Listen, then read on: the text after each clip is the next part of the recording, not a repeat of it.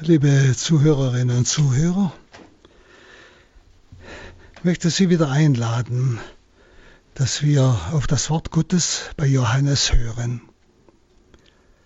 Und wir wollen ja nicht einfach nur irgendwie so eine, möchte man sagen, exegetische Erklärung geben, sondern wir wollen auf das Wort Gottes hören. Wir wollen genau hinhören, was hat Jesus gemeint, wollen genau auf den Text schauen und dann auch fragen, was sagt er uns heute, jedem Einzelnen von uns? Was sagt er uns heute? Was sagt er mir persönlich in meine heutige Situation hinein? Wir betrachten das Johannesevangelium und sind jetzt beim Kapitel 8, wenn Sie bitte aufschlagen möchten, und zwar beim Vers 48.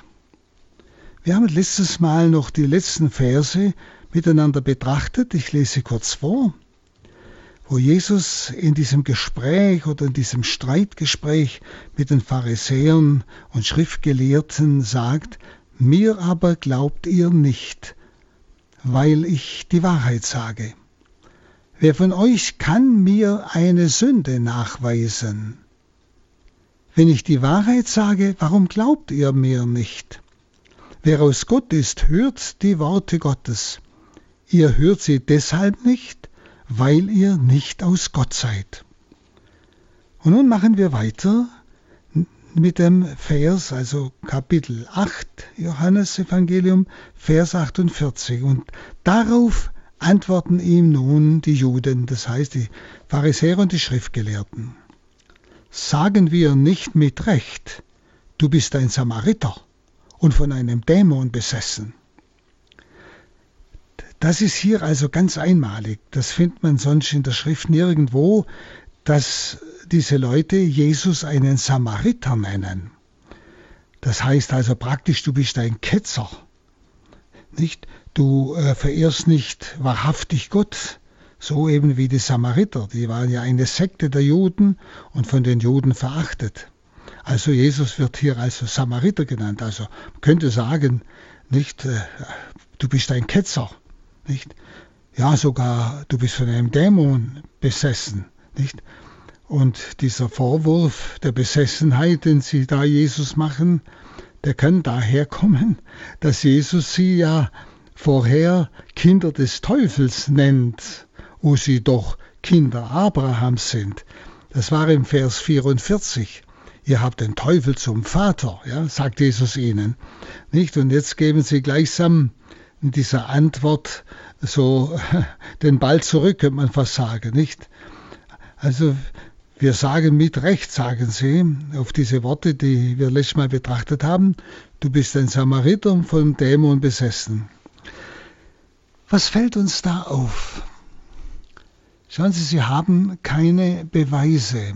Sie können Jesus nicht widerlegen, wo er sagt, wer von euch kann mir eine Sünde nachweisen? Sie, sie, darauf antworten sie nicht. Oder wenn er die Wahrheit sagt, warum glauben sie ihm nicht? Ja? Sie können ihn nachweisen, deshalb äh, betiteln sie ihn mit solch schrecklichen Ausdrücken. Du bist ein Samariter, du bist vom Dämon besessen. Schauen Sie, liebe Zuhörer, wir müssen ja lernen im Wort Gottes. Und wir werden ja auch heute auch äh, nicht immer mit Samtanschuhen ange, berührt äh, als Katholiken und Christen, nicht?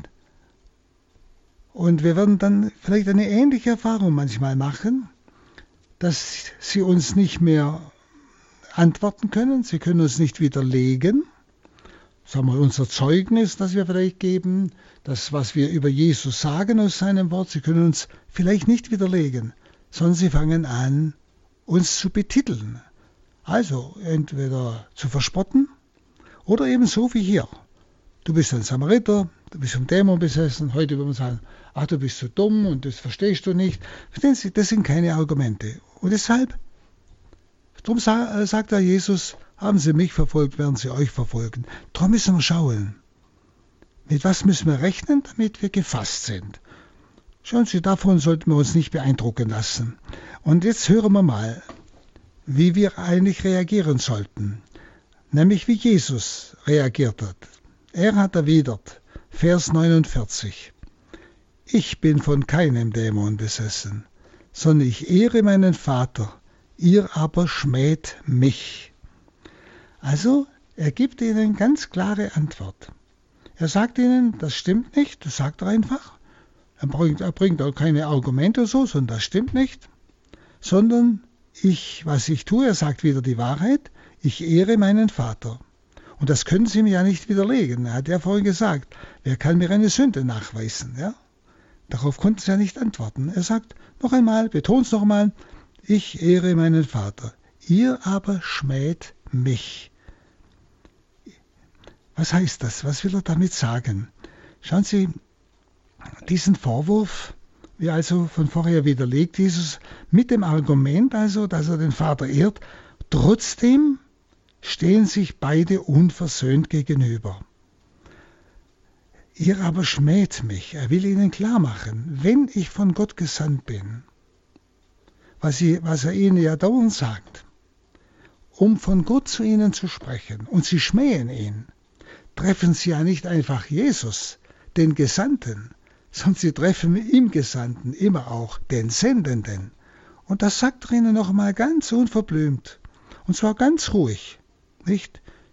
Ich bin von keinem Dämon besessen, sondern ich ehre meinen Vater. Ihr könnt ja das nicht widerlegen. Aber ihr schmäht mich. Jetzt könnt ihr selber überlegen, was das bedeutet. Dann im Vers 50. Er sagt weiter, ich bin nicht auf meine Ehre bedacht. Doch es gibt einen, der darauf bedacht ist, also auf die Ehre Jesu. Und der richtet. Also es geht Jesus bei aller Verteidigung nicht um seine eigene Ehre. Das wäre äh, eine menschliche Haltung, eine verwerfliche Haltung. Aber was ich vorhin schon gesagt habe, als Gesandter kann er sich nicht entehren lassen, weil diese Entehrung ja den Sender trifft, den Vater. Und im menschlichen Gericht über Jesus, gerade auch dann später, vor Pilatus, aber auch hier schon kann man sagen, im menschlichen Gericht über Jesus siegt der Unglaube. Also auch hier. Nicht? Sie glauben ihm nicht. Das sagt sie ja oben. Warum glaubt ihr mir nicht? In Vers 46. Ja? Warum glaubt ihr mir nicht? Ja. Also der Unglaube siegt in diesem menschlichen Urteil dieser Juden über Jesus. Aber gerade dann später am Kreuz, wo dasselbe passiert, wo wieder der Unglaube des Pilatus und auch der, derer, die ihn zum Tode geschrien haben, wo auch wieder dieser Unglaube äh, praktisch in diesem menschlichen Gericht siegt. Nicht? Da wird Jesus genau da, in diesem scheinbaren Sieg, des Unglaubens über ihn am Kreuz. Genau da wird er erhöht, heißt es. Am Kreuz erhöht ist ja nicht einfach nur, weil das Kreuz etwas höher steht, sondern das ist ja ein ganz tiefer, ganz tiefe Aussage. Es ist eine Erhöhung, es ist der Sieg. Er steht jetzt über allem, über seinen Spöttern, über seinen Richtern. Und die Frucht dieser Erhöhung am Kreuz, vom Vater erhöht also, ist der Heilige Geist. Und er, sagt Johannes einmal später, er, der Heilige Geist, überführt dann die Welt des Unglaubens. Der Heilige Geist überführt uns, was Sünde, Gerechtigkeit und Gericht ist. Aber er ist die Frucht des Sieges Jesu bei der Erhöhung am Kreuz Erhöht wurde er durch den Unglauben der Menschen im menschlichen Gericht. Und das hat hier bereits seine Wurzel. Ja? Genau hier. Das, was Sie hier machen und sagen über Jesus, ist bereits menschliche Verurteilung aus Unglauben. Warum glaubt ihr mir nicht? Schauen Sie, und das ist das, wenn wir es auf das Wort Gottes hören, wo wir auch merken, dass Jesus uns wunderbare Offenbarungen gibt, wer er ist und was seine Sendung ist, wem wir da begegnen in Jesus Christus, aber auch sagt, mit was wir rechnen müssen, wenn wir ihm folgen. Nicht? Aber dass wir wissen dürfen, auch wenn wir menschlich durch Unglaube verurteilt werden von den Gegnern Christi und des Christentums, werden wir immer den Sieg haben. Nicht? Das ist, glaube ich, eine ganz, ganz wichtige Aussage. Nicht? Sie können uns diesen Siegeskranz nicht nehmen, sie müssen ihn uns sogar geben. Dann im Vers 51 sagt, betont er ganz stark, Amen, Amen. Das heißt also, es ist ganz, ganz sicher, ich sage euch, wenn jemand an meinem Wort festhält, wird er auf ewig den Tod nicht schauen. Ein unwahrscheinliches Wort. Wenn Sie, er sagt ja vorher im Vers 47, wer aus, wer aus Gott ist, hört die Worte Gottes. Ihr hört sie deshalb nicht, weil ihr nicht aus Gott seid. Also er, er drückt sich ganz klar aus. Und deshalb hier, ich sage euch, wenn jemand an meinem Wort festhält, das ist das Wort Gottes, ja, das er bringt, wird er auf ewig den Tod nicht schauen. Ist das nicht ein unwahrscheinliches Wort für uns? wenn wir an seinem Wort festhalten. Schauen Sie, das ist heute nicht unwichtig. Wir überlesen das vielleicht leicht. Aber schauen Sie, wie viele legen die Schrift aus, wie es ihnen passt. Sie halten nicht am Wort Gottes fest. Sie versuchen, das mit dem Wort Gottes manipulierend umzugehen. Und schauen Sie, bleiben Sie ganz klar am Wort Gottes. Halten Sie fest am Wort Gottes. Daran kennen Sie die Irrlehrer von den Lehrern der Wahrheit unterscheiden. Und hier wird es ganz deutlich. Hier ist eine wunderbare Verheißung. Amen, Amen, das ist Eme, das heißt also, das ist hundertprozentig, heißt das, ja. Wenn jemand an meinem Wort festhält, wird er auf ewig den Tod nicht schauen. Also Jesus verheißt dem, der das Wort bewahrt, etwas Unwahrscheinliches, nämlich er wird den Tod nicht schauen in Ewigkeit. Also er verheißt ewiges Leben. Und er betont noch einmal eben dieses Bleiben in Jesu Wort. Also, das sollten wir ganz tief ins Herz lassen. Dieses Wort sollte in uns heute Abend eine Entscheidung treffen. Ich halte mich ans Wort Gottes und nicht, was irgendwelche Falschlehrer da in irgendeiner Weise vielleicht uns vermitteln wollen oder mir vermitteln wollen. Dann 52. Da sagten die Juden zu ihm, Jetzt wissen wir, dass du von einem Dämon besessen bist. Abraham und die Propheten sind gestorben, und du aber sagst, wenn jemand an meinem Wort festhält, wird er auf ewig den Tod nicht erleiden. Bist du etwa größer als unser Vater Abraham? Er ist gestorben, und die Propheten sind gestorben. Für wen gibst du dich aus? Also Jesu äh, Selbstbewusstsein, also wer er ist, der Sohn Gottes, der vom Vater uns das Wort bringt. Und dieses Selbstbewusstsein Jesu, aber auch sein Wort, führen zu dieser scharfen Reaktion seiner Feinde. Das werden wir auch heute erleben. Wenn wir Jesu Wort ganz klar sagen und wenn wir wirklich auch, ja, ich möchte sagen, ein Selbstbewusstsein haben, wir sind durch Taufe Kinder Gottes. Wir nehmen teil am Wesen Gottes. Das ist unser Selbstbewusstsein. Und wir stehen zu Jesus. Wir gehören zu ihm. Wir sind Glieder an seinem Leib. Das Selbstbewusstsein, versteht's? Das brauchen wir auch. Dieses Selbstbewusstsein. Nicht? Und wenn wir dann sein Wort einfach sagen, werden wir erleben, dass das zur Unterscheidung der Geister führt. Es führt zu ganz scharfen Reaktionen bei denen, die das Wort Gottes so wie die, die mit Jesus streiten, nicht annehmen wollen. Die irgendwelchen Ideologien nachjagen und uns praktisch unter das Diktat ihrer Ideologien stellen wollen. Das ist doch heute ganz massiv. Wenn Sie alles Mögliche heute erleben, nicht, äh, was man alles heute verkündet als erlaubt und als richtig, was nach der Schrift absolut Sünde ist, nicht, dann merken Sie es. Und wenn Sie dann das Wort Gottes einfach sagen, dann wird sie bei solchen Gegnern auf ganz scharfe Reaktionen stoßen, so wie Jesus hier. Nicht? Also er wappnet uns. Sie merken, in diesem Dialog mit seinen Feinden können wir sehr vieles lernen.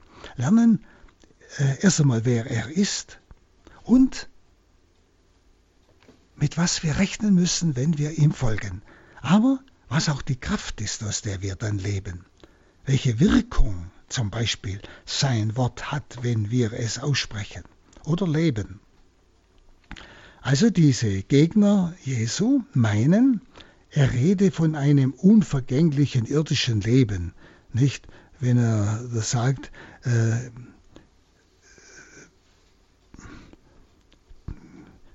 in der, im, im Vers 52, jetzt wissen wir, dass du in einem Dämon besessen bist. Abraham und die Propheten sind gestorben und du sagst, wenn jemand an meinem Wort festhält, wird er auf ewig den Tod nicht erleiden. Stellen Sie, Sie hören wieder bloß oberflächlich.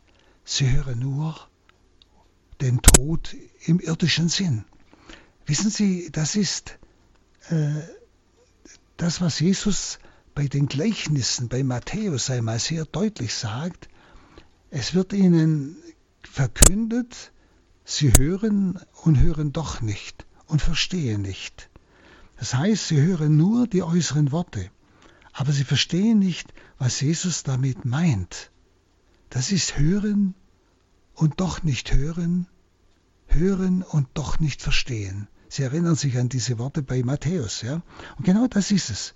Jesus spricht von einem ewigen Leben, dass das, dass das nicht äh, der, irdische, der irdische Tod gemeint ist, nicht, sondern dass es hier um die Himmelsherrlichkeit geht, um die Herrschaft beim Vater. Dieses ewige Leben Gottes selbst, an dem wir teilhaben, das, das spannen sie nicht. Ja? Sie hören und hören doch nicht, was Jesus meint, verstehen nicht, was er meint. Sie hören nur die äußeren Worte und haben ihre Vorstellung. Wissen Sie, das werden Sie bis heute erleben und spüren. Also Sie meinen, er rede von einem unvergänglichen irdischen Leben, wenn er von ewigem Leben spricht, den Tod nicht schauen und weisen dann auf Abraham und die Propheten hin, nicht? Sie wollen also Jesus jetzt klar machen, bist du vielleicht größer als Abraham und die Propheten? Zu wem machst du dich denn eigentlich? Die sind alle gestorben, ja? Nicht? Und du sagst, du, während dein Wort festhält, wird den Tod nicht schauen. Also sie verstehen, er wird nicht sterben. Nicht? Also zu wem machst du dich, sagen sie. Merken Sie, es ist ein Gespräch mit Leuten, die überhaupt nicht zuhören wollen. Die haben ihre Vorstellung und da können sie sagen, was sie wollen, da kann Jesus sagen, was er will, er kommt nicht durch. Sie haben immer irgendetwas zu erwidern, was aber nicht dem entspricht, was Jesus wirklich sagt. Meine lieben Zuhörer, das erleben Sie heute genauso. Wenn Sie solchen Ideologen begehen, auch unter uns Christen und Katholiken, die sind dann auf irgendetwas festgefahren, oft sogar auf falsche Lehren. Es gibt keine Hölle und weiß der Kuckuck was alles nicht. Sie können also heute alles Mögliche an Lehren auch innerhalb der Kirche hören. Und die sind manchmal so festgefahren, wenn Sie denen Gegenargumente bringen, die, die gehen nicht drauf ein. Sie reagieren höchstens scharf, ja. So wie hier diese Zuhörer Jesu. Also wiederum, Jesus lehrt uns, mit was wir rechnen müssen. Gerade auch, oder wenn wir Ideologen begegnen. Gehen Sie mal auf die Straße und verteidigen Sie das Leben von Anfang an. Dann werden Sie bald ja, in ein Handgemenge kommen mit denen, die irgendeiner Ideologie der Abtreibung nachgehen. Die sind so festgefahren, da, da können Sie sagen, die tollsten Argumente bringen, sie, sie kommen nicht an.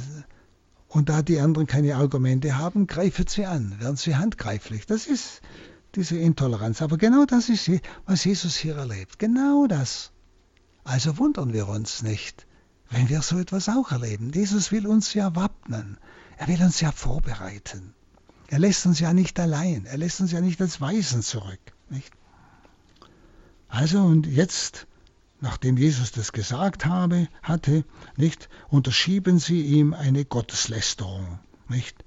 Also sie drängen ihn also praktisch dazu, den Ausspruch auf göttliche Würde auszusprechen. Also sie probieren dauernd, ihn mit ihren Worten dazu zu bringen, dass er, mal, dass er endlich mal sagt, er sei der Sohn Gottes. dann könnten sie ihn ja steinigen. Und wenn er Menschen vor dem Tod bewahren kann, wie er hier sagt, nicht? Er spricht ja, sie werden in Ewigkeit den Tod nicht schauen? Dann nimmt er ja göttliches Recht in Anspruch. Ja? Das kann doch nur Gott sowas. Und jetzt verdrängen sie ihn dauernd. Jetzt sollte er halt noch direkt sagen, dass er der Sohn Gottes ist. Merken Sie, sie drängen ihn dauernd zu einer Aussage, die ihnen nach dem Gesetz ermöglicht, ihn zu steinigen. Schauen wir mal weiter. 54. Jesus antwortet nun auf diesen Einwurf, wenn ich mich selber ehre, so gilt meine Ehre nichts. Mein Vater ist es, der mich ehrt, er, von dem ihr sagt, er ist unser Gott. Doch ihr habt ihn nicht erkannt. Ich aber kenne ihn. Und wenn ich sagen würde, ich kenne ihn nicht, so wäre ich ein Lügner wie ihr. Aber ich kenne ihn und halte an seinem Wort fest. Also, Jesus sucht nicht seine eigene Ehre, sagt er ihnen klar, sonst würde er die Ehre Gottes ja antasten, würde dem Vater die Ehre nehmen. Der Vater, sagt er, verherrliche ihn, nämlich in seinem Wort. Denn er sagte nur das, was er beim Vater gehört hat. Mit seinem Wort verherrlicht er also den Vater. Er gibt das Wort des Vaters weiter. Und der Vater verherrlicht ihn in seinen Werken, seinen Wundertaten, all dem, was er halt auch tut, ja.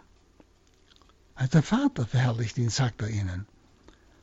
Und diesen Vater nennen ja die Juden ihren Gott.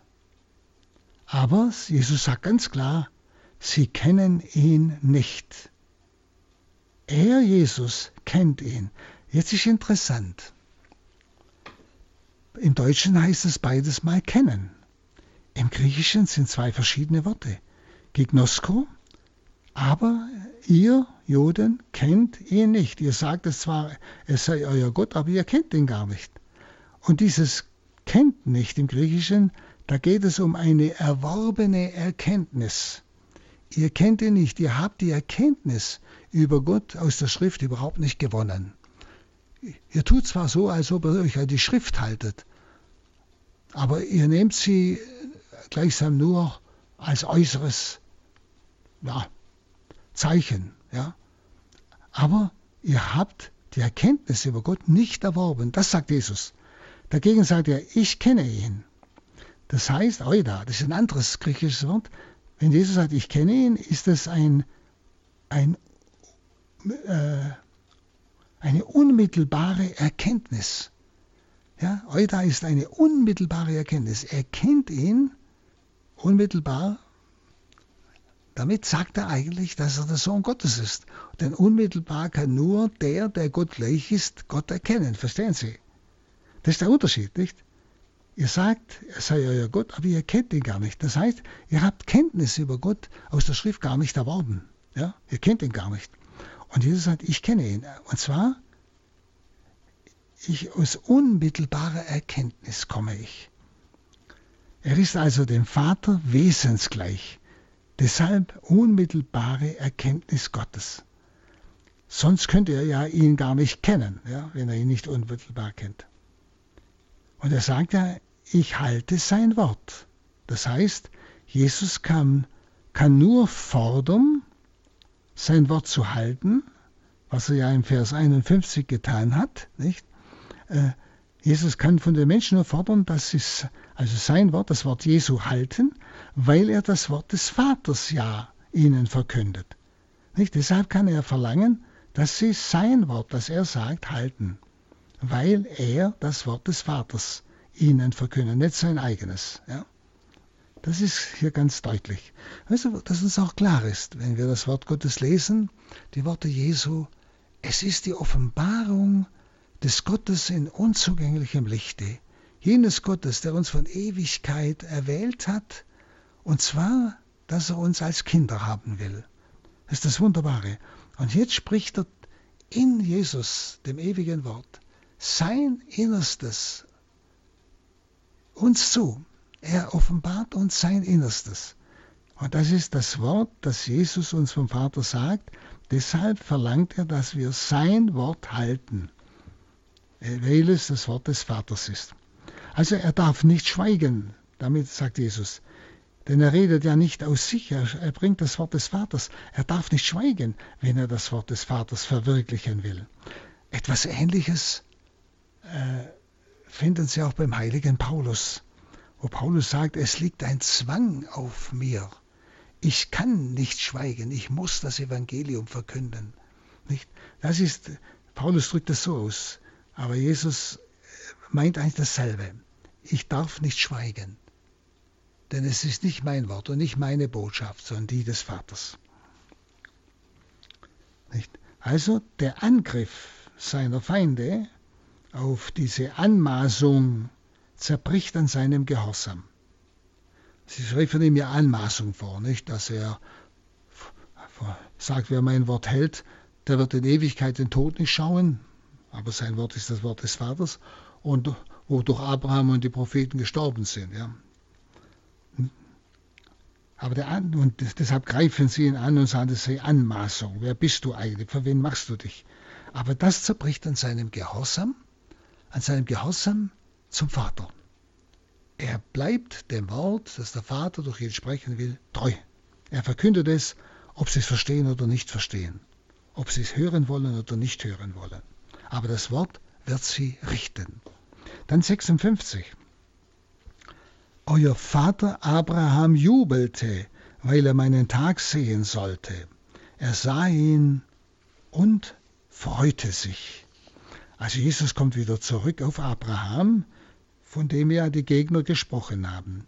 Abraham richtet also seine ja, Hoffnung in die Zukunft. Abraham, der Mann des Glaubens, der ganz auf Zukunft gelebt hat. Er hat nichts geschaut, oder sei geschaut von weitem, aber er hat es nicht erleben dürfen. Ja? Er ging einfach einen Weg des Glaubens, also er richtete seine ganze Hoffnung in die Zukunft. Und er wusste um seine Begrenztheit, dieser Abraham.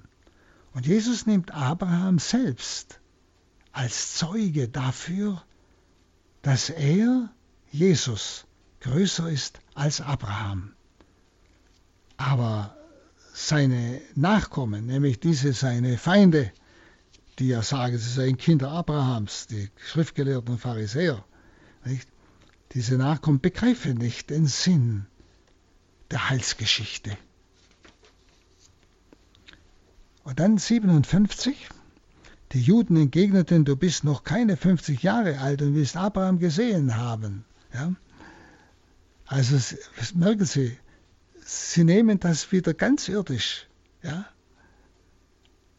Da hätten Sie eigentlich merken müssen, dass es um etwas ganz anderes geht. Dass es um diesen Abraham in der Ewigkeit geht, der jubelte, als, als Gott sich entschied, in Jesus Christus Mensch zu werden, um das, was Abraham geschaut hat, zu verwirklichen. Ja. Naja, das haben sie jetzt, sie haben wieder ganz irdisch gedacht. Ja. Und deshalb, du bist noch keine 50 Jahre alt und wirst Abraham gesehen haben. Ja. Also für die Juden war diese Aussage wieder eine Anmaßung. Und wenn sie seine Jugend ansprechen, drückt das auch ein bisschen oder vielleicht sogar stark ihre Geringschätzung Jesus gegenüber aus. Und jetzt wird Jesus ganz deutlich. 58. Jesus erwiderte ihnen. Es kommt wieder Amen, Amen. Das ist dieses hebräische Emet. Das ist absolute Treue, das ist absolute Sicherheit, das ist fest wie ein Felsen. Ich sage euch, noch ehe Abraham wurde, bin ich. Jetzt haben sie das erreicht, was sie wollten. Sie haben ihn ja dauernd, dauernd hingeführt. Verstehen Sie, was ich gesagt habe? Dass er endlich sagt, er sei der Sohn Gottes. Denn dann haben sie ein Recht, ihn zu steinigen. Ja? Ehe Abraham wurde, bin ich. Also jetzt bezeugt Jesus ganz klar seinen Vorrang vor Abraham. Und wie gesagt, das wollten sie ja bezwecken, um ihn zu steinigen. Also Jesus besitzt diese reale Präexistenz. Also er existierte vor Abraham, denn er war ja der ewige Sohn des Vaters, der ewige Sohn Gottes. Er war Gott. Also er hat diese reale Präexistenz. Ehe Abraham wurde, also als er geboren wurde, bin ich. Und das bin ich ist Präsens, Gegenwart. Es drückt diese ewige Gegenwart Gottes aus. Und dieses, diesem ewigen Seienden bin ich gegenüber ist Abraham nur ein Mensch. Er, Jesus, ist der ewig Seiende. Bevor Abraham wurde, bin ich der ewig Seiende, Gott. Ja? Und diese Aussage ist die Voraussetzung für seine früheren Heißzusagen. Wenn er sagt, der Sohn, der im Haus bleibt, das ist also, wo wir schon früher einmal betrachtet haben, der Sohn, der im Haus bleibt, ist immer schon zu Gott gehört, also vermag für wahre Freiheit, in die wahre Freiheit zu führen und jenes Leben zu schenken, das den Tod überwindet. Nicht der Sohn, der im Haus bleibt. Erinnern Sie sich, der Sklave geht der Sohn bleibt im Haus. Das ist dieses Bleibende. Ich, er ist von Ewigkeit. Ne? Er gehört zu Gott. Und er vermag zur wahren Freiheit zu führen, nämlich jenes Leben zu schenken, das den Tod überwindet.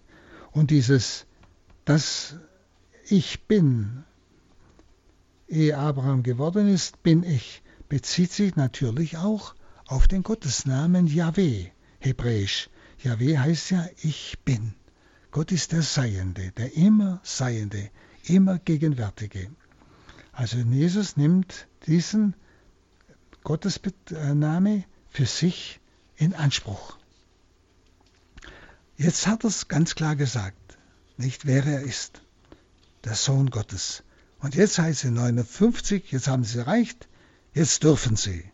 Da hoben sie Steine auf um sie auf ihn zu werfen. Jesus aber verbarg sich und verließ den Tempel.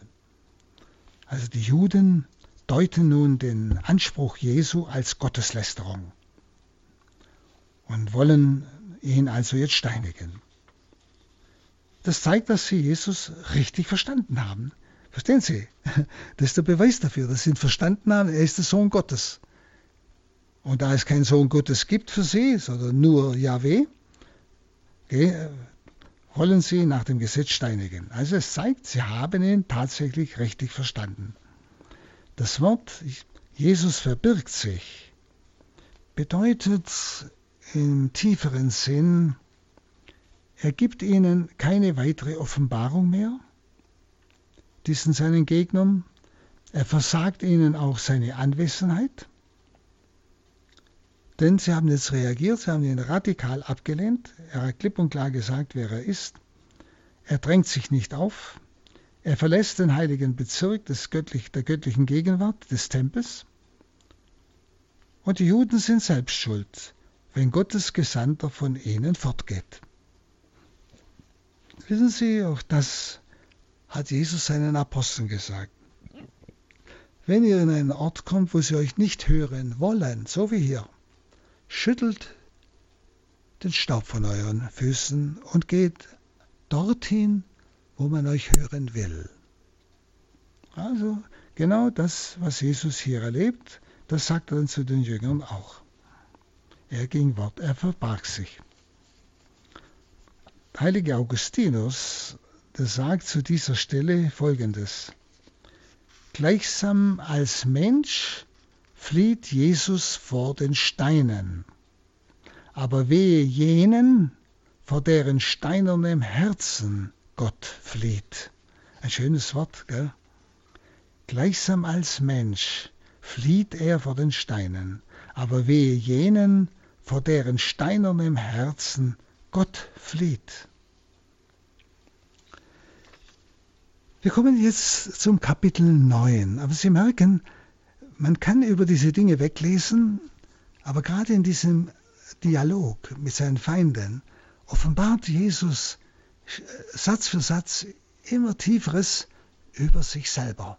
Wir lernen ihn kennen und er zeigt auch, das, was er einmal sagt, Haben sie mich verfolgt, werden sie euch verfolgen. Schaut auf mein Leben, er ist unser Grundmodell. So wird es uns auch ergehen. Nun Kapitel 9, Vers 1 und 2. Er verbarg sich, er geht also weg. Nun unterwegs sah Jesus einen Mann, der seit seiner Geburt blind war. Da fragten ihn seine Jünger, Rabbi, wer hat gesündigt, er selbst oder haben seine Eltern gesündigt, so dass er blind geboren wurde? Also das war damals so eine Auffassung. Wer krank war oder so, der muss etwas Böses getan haben. Nun hier ist also ein Blinder und zwar heißt es von Geburt an. Die Frage nach der Schuld wird ja von den Aposteln an Jesus gestellt. Wer ist da schuld dran? Die Blindheit wird also mit Schuld zusammengebracht. Nicht? Äh, jetzt muss, wir sind ja im Johannesevangelium. Und Johannes, sein Wort, das ist immer, ich würde es mal so sagen, doppelbödig. Doppelbödig heißt, er benutzt jetzt hier eine Erzählung. Da muss man jetzt wieder aufpassen, dass man sie nicht hört und doch nicht hört und nicht versteht. Da man nur die Erzählung rein äußerlich hört. Es ist ja Wort Gottes. Es will uns ja nicht die Geschichte von dem Blinden da erzählen, wie es dem gegangen ist, sondern diese Blinde nimmt Jesus gleichsam als Anschauungsbild. Also das, das, der Blinde ist schon ein konkreter Mensch, aber er hat den Menschen damals ja nicht bloß mit dem Wort die Botschaft vom Vater gebracht, sondern er hat auch irdische Situationen und Gegebenheiten benutzt, denken Sie an die Gleichnisse vom Himmelreich, um den Leuten das Unaussprechliche, das Geheimnisvolle zu zeigen. Und hier ein Blinder von Geburt an. Da geht es ja nicht bei Jesus einfach nur um diesen äußeren Blinden, sondern er, er benutzt diesen äußerst Blinden, um von der inneren Blindheit zu sprechen. Wenn Sie, wo ich mich wieder fragen muss, Jesus, was willst du mir sagen? Habe ich auch noch vielleicht einen blinde Flecken auf meinen Augen? Oder bin ich tatsächlich immer noch blind für dein Wort? Also um das geht es, so müssen Sie jetzt hören. Schauen wir Vers 3. Jesus antwortete also auf diese Frage der Jünger, wer da schuldig ist, weder er noch seine Eltern haben gesündigt, sondern das Wirken Gottes soll an ihm offenbar werden. Sehen Sie, Jesus sagt, diese Blindheit ist jetzt wichtig, weil ich da eine wichtige Botschaft dran knüpfe. Er antwortet also, weder er, der Blinde, noch seine Eltern sind schuldig. Die Werke Gottes sollen in ihm und an ihm offenbar werden. Die Werke Gottes, also das Handeln des Vaters durch Jesus. Jesus gegenüber, der sich als Licht der Welt bezeichnet, sind alle Menschen in religiös-geistlichem Sinn eigentlich blind und müssen durch den Glauben befreit werden von ihrer Blindheit. Und zwar mit den Werken Gottes ist das ganze Heil gemeint. Also mit den Werken Gottes, das, was er hier sagt, sondern das Wirken Gottes soll an ihm offenbar werden. Mit den Wirken Gottes und Werken Gottes ist das ganze Heil gemeint, dass wir immer mehr von unserer inneren Blindheit im Sinn des Unglaubens, also des ja, Gott nicht verstehen Könnens, Situationen nicht durchschauen können, was will Gott sagen, dass wir von dieser Blindheit befreit werden. Das sind die Werke Gottes, das ist das Wirken Gottes, der uns von dieser unserer inneren Blindheit befreien will.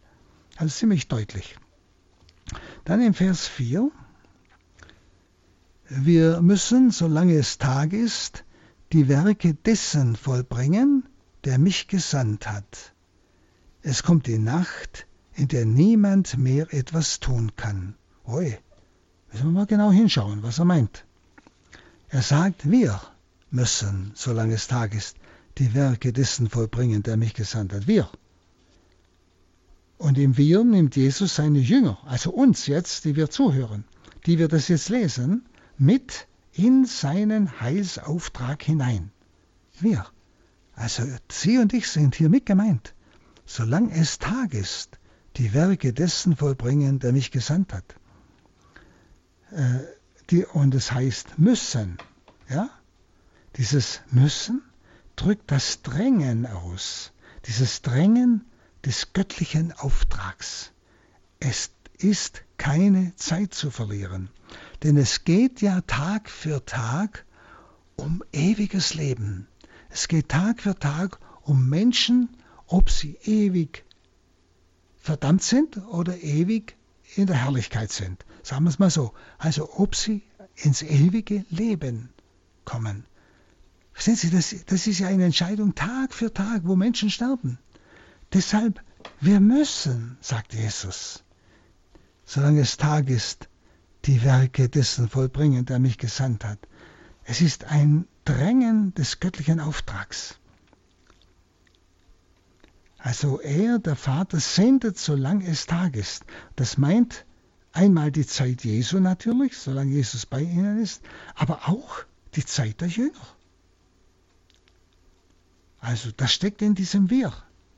Die Zeit der Jünger, das ist wir. Wir sind die Jünger heute. Es ist unsere Zeit. Aber sie verstehen auch, was Jesus meint. Es geht ja wirklich um Heil, um ewiges Leben, und zwar jeden Tag, in zigtausendfacher Weise. Und deshalb können wir nicht einen Tag aussetzen und die Leute sausen lassen, sondern mit Christus leben, bewusst in der Einheit mit Christus leben. Und so können die Werke des Vaters durch uns, also die Gnade, durch uns in die Welt fließen. Zu den Menschen, die heute vor der Entscheidung stehen, warum Tod. Ja? Also ein sehr äh, bedrängendes Wort, das uns also in die Seele gehen muss, dieses Wir müssen. Ja? Tun Sie das mal für sich noch betrachten. Und eben solange es Tag ist, solange wir noch können, so Tage, solange die Zeit noch andauert. Ja? Es ist die Zeit der Jünger, das ist unsere Zeit, bis Christus wiederkommt.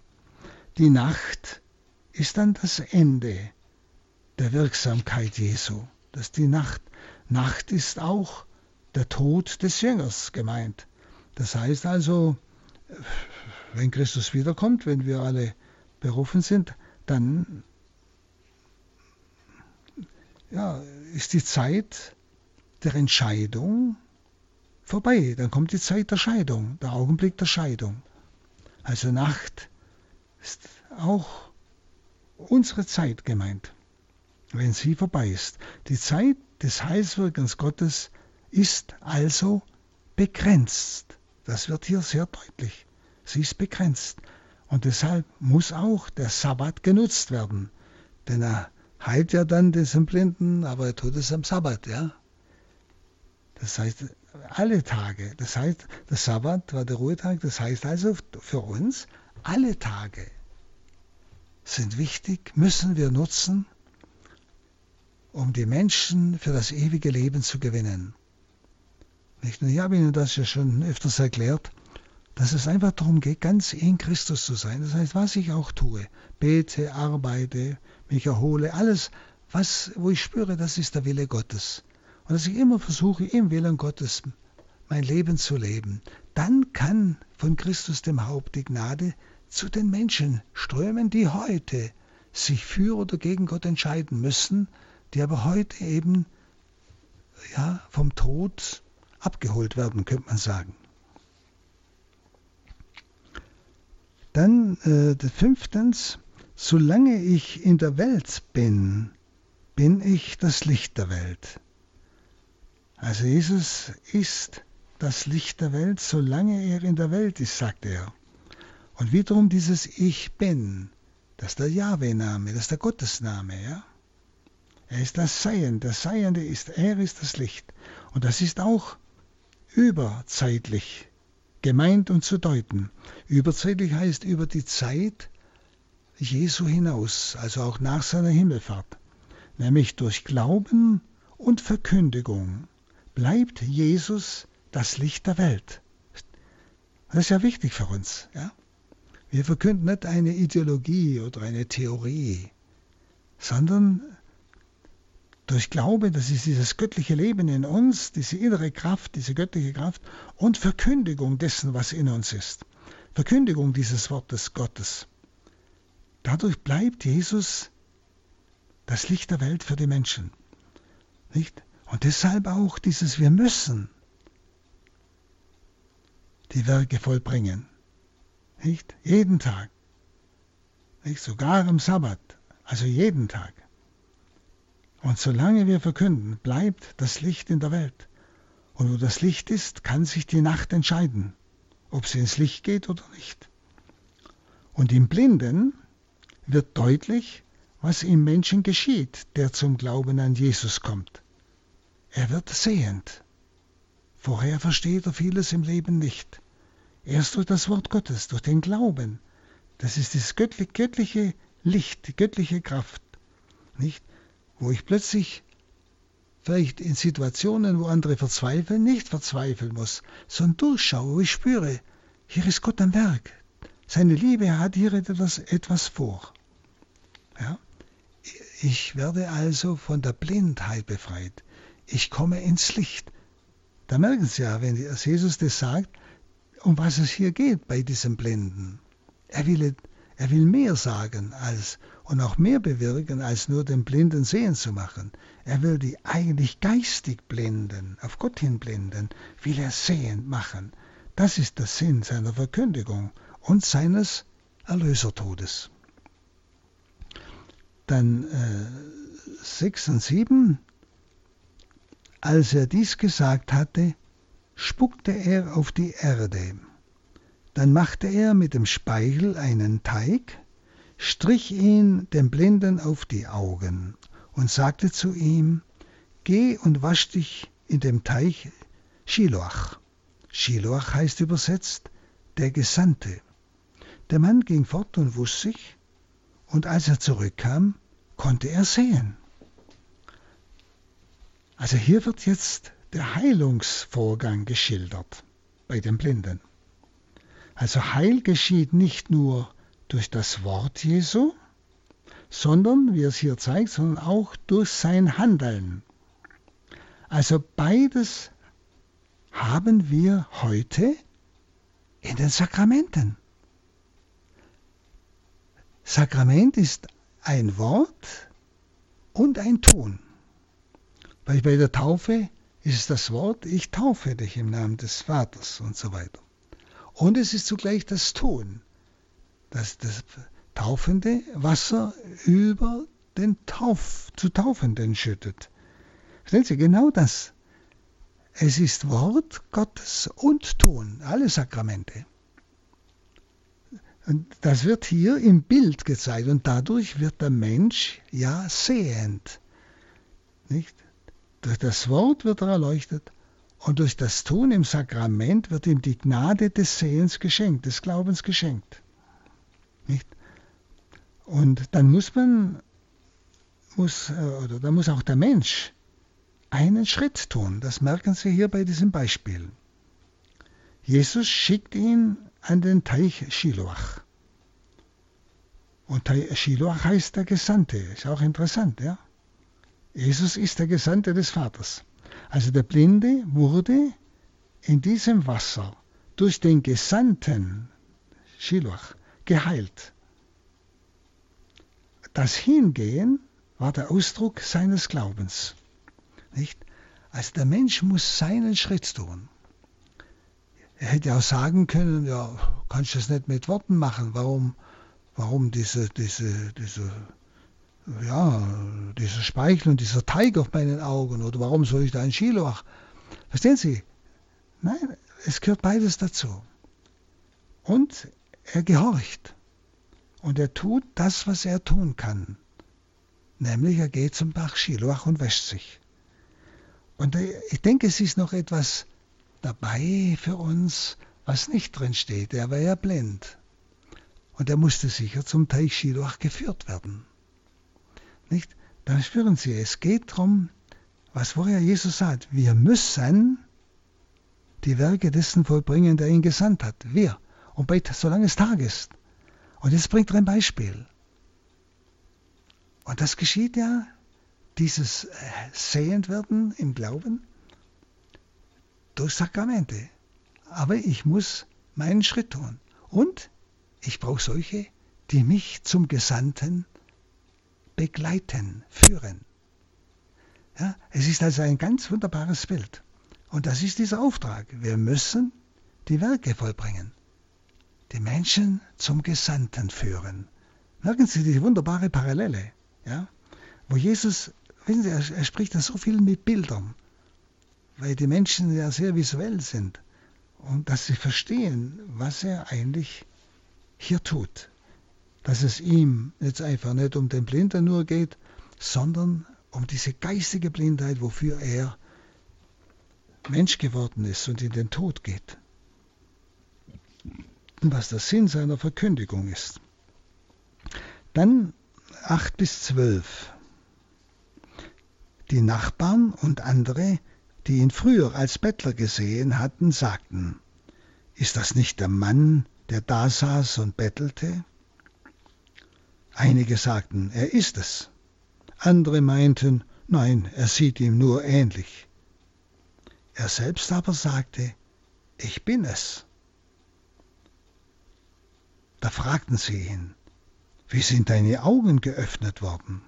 Er antwortete, der Mann, der Jesus heißt, machte einen Teig, bestrich damit meine Augen und sagte zu mir, geh zum Schiloach und wasch dich.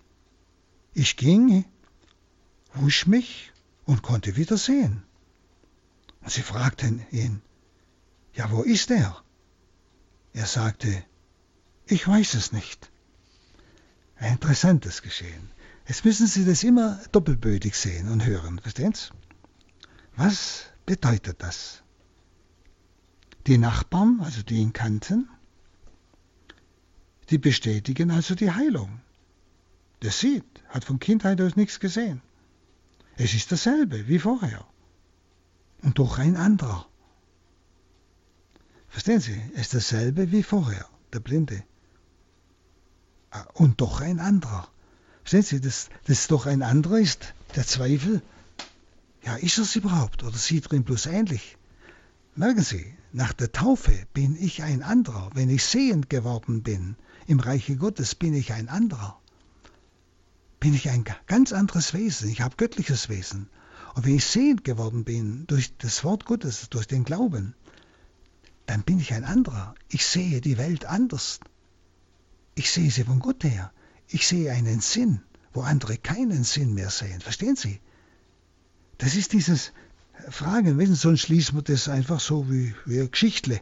Sondern es, es ist ja Wort Gottes. Und das Wort Gottes will uns etwas offenbaren, nicht? Nicht? Es ist dasselbe, bestätigen die, die ihn von Kindheit auf kennen, die Nachbarn heißt es. Es ist dasselbe wie vorher. Und doch ein anderer, da man meinen könnte, er ist ihm bloß ähnlich. Ja? Merken Sie denn die, die, die tiefere Aussage dieses Textes auf, diese, auf die Taufe hin, auf das Werk des Menschensohnes hin, der Erlösung, die uns eben durch die Sakramente zuteil wird, durch Taufe.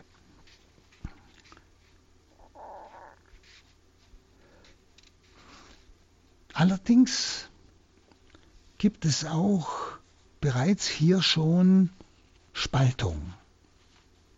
Nämlich es kommt die Frage auf nach dem Wie. Wie ist das geschehen? Ja? Der Mann, der Jesus heißt. Ja? Wie sind deine Augen geöffnet worden? Er antwortete, der Mann, der Jesus heißt, machte einen Teig und bestrich ihn. Interessantes Wort. Jesus ist also dem Blindgeborenen noch nicht erkannt. Der Blindgeborene hat Jesus noch nicht erkannt. als Sohn Gottes. Deshalb sagt er, der Mann, der Jesus heißt. Merken Sie, auch wenn äh, der Herr durch sein Wort, durch uns vielleicht, einen Menschen die Augen öffnet, dann ist das noch nicht volles Sehen. Er weiß nur, der Mann, der Jesus heißt, Jesus kennt er jetzt. Der hat ihm die Augen geöffnet. Aber wer er ist, weiß er nicht. Das weiß er noch nicht. Der Mann, der Jesus heißt. Jesus ist also von dem Blindgeborenen noch nicht erkannt. Es beginnt jetzt erst ein Weg des Glaubens. Schauen Sie, genau das ist der Weg auch in unserem Leben gewesen und auch von denen, zu die Jesus uns anbefiehlt, denen gegenüber wir die Werke Gottes erfüllen müssen. Ja? Dass wir wissen, es gibt einen Glaubensprozess. Und sie fragen ja, ja, wo ist er, dieser Jesus? Und er sagt, ich weiß es nicht.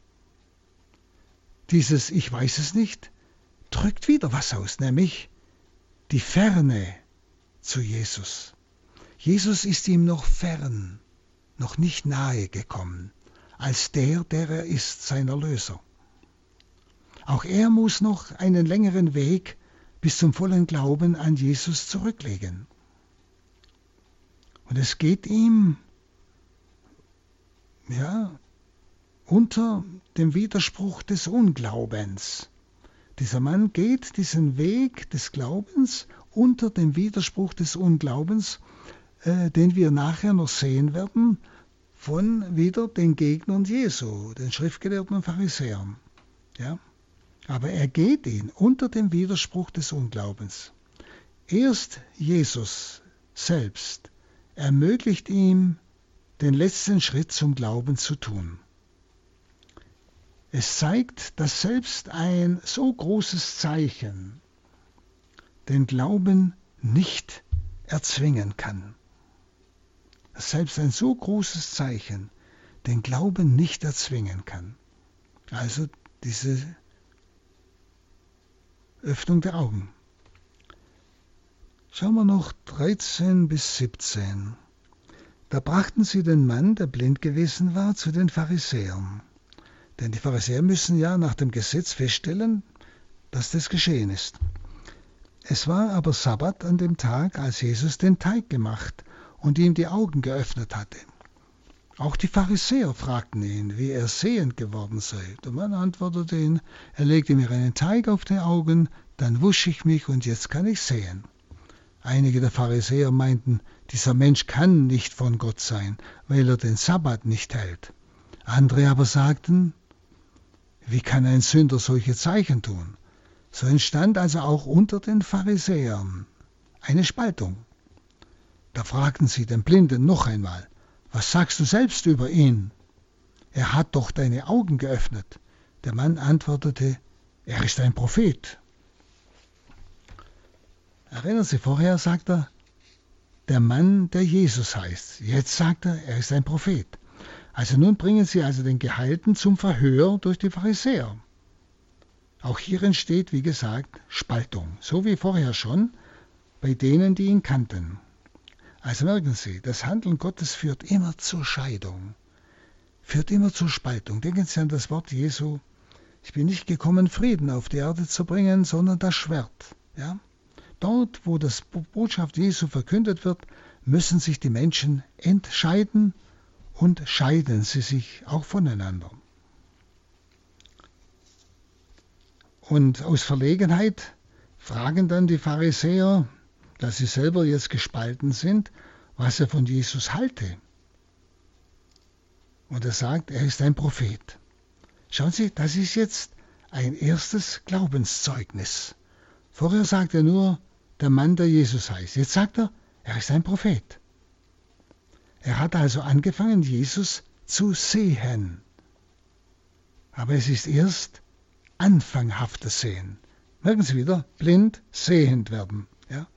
Und hier spüren Sie, es geht um ein viel tieferes Sehen bei den Blinden, dass er Jesus erkennt als Sohn Gottes. Ja? Um das geht es.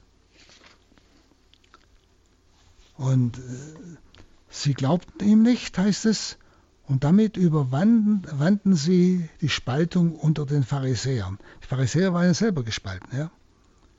Und da heißt es jetzt einfach, sie glaubten dem jungen Mann nicht, nicht? Und damit war die Spaltung beendet. Ja. Also wenn es nicht geschehen ist, dann ist gar keine Frage, wer ist Jesus. Also, und jetzt rufen sie die Eltern.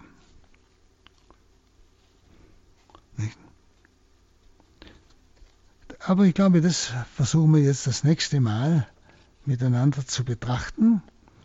Wir haben jetzt einfach gesehen, wie Jesus dieses Gleichnis, dieses Beispiel nimmt, um eigentlich das Wachstum des Glaubens zu führen und worum es ihm geht, uns von der Blindheit zu befreien und dass das ein Prozess ist, dass wir immer tiefer, tiefer Jesus erkennen, dass unsere Blindheit immer tiefer geheilt wird. Dass uns das auch bewusst ist. Wir sind nicht einfach jetzt Glaubende, jetzt glauben wir, sondern Glauben ist Wachstum. Ein immer tieferes Hineinwachsen, tieferes Schauen der Großtat Gottes, der Herrlichkeit Gottes, des Wesens Gottes und damit auch ein immer tieferes Erfasstwerden von dieser Liebe zu Gott. Da wollen wir das nächste Mal äh, weiter betrachten. Sie können ja, tun Sie mal die Texte nochmal für sich anschauen. Was, Jesus, sagst du mir? Auch für dieses Wir müssen, verstehen Sie? Wir sind gemeint, wir Jünger, wir sind Apostel. Und die Menschen heute sind angewiesen, dass wir für sie eintreten, denn sie stehen zum Teil heute vor der Entscheidung ewiges Leben oder ewigen Tod. Und so segne euch und gebe euch diese Gnade des Heiligen Geistes, das Wort Gottes immer tiefer zu begreifen und daraus zu leben und zu handeln. Der allmächtige Gott, der Vater und der Sohn und der Heilige Geist. Amen. Amen.